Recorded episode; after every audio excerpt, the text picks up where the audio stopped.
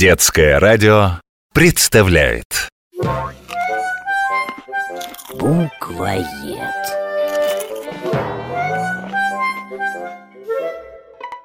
Сима, положи немедленно фотоаппарат. Для тебя он слишком тяжелый. Ну а стоп! Ты же обещал меня научить фотографировать Сима, ты еще маленькая мышка. Это слишком сложно для тебя.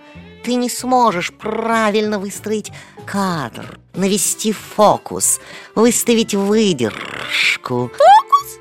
Про фокусы я знаю все Я тебе такие фокусы-покусы могу показать Закачаешься, пи! Сима, фотоаппарат не игрушка, а серьезный механизм. И фокус это совсем не цирковой трюк, как тебе может показаться, а точка, в которой пересекаются световые лучи после прохождения через линзу.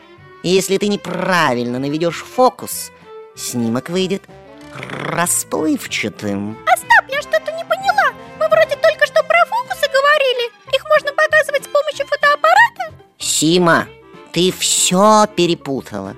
Цирковые фокусы-покусы не имеют ничего общего с фокусом оптической системы. Так случайно вышло, что слово одно, а употребляется оно для совершенно разных понятий. Есть цирковой трюк. Мы его еще называем фокусом. Фокусники часто при показе фокуса произносят фокус-покус. Так вот, слово это английское. В 1634 году в Лондоне вышла книга, которая называлась «Хокус-покус младший». Это было что-то вроде руководства для фокусников. В русском языке «х» сменилось на «ф», и получился фокус.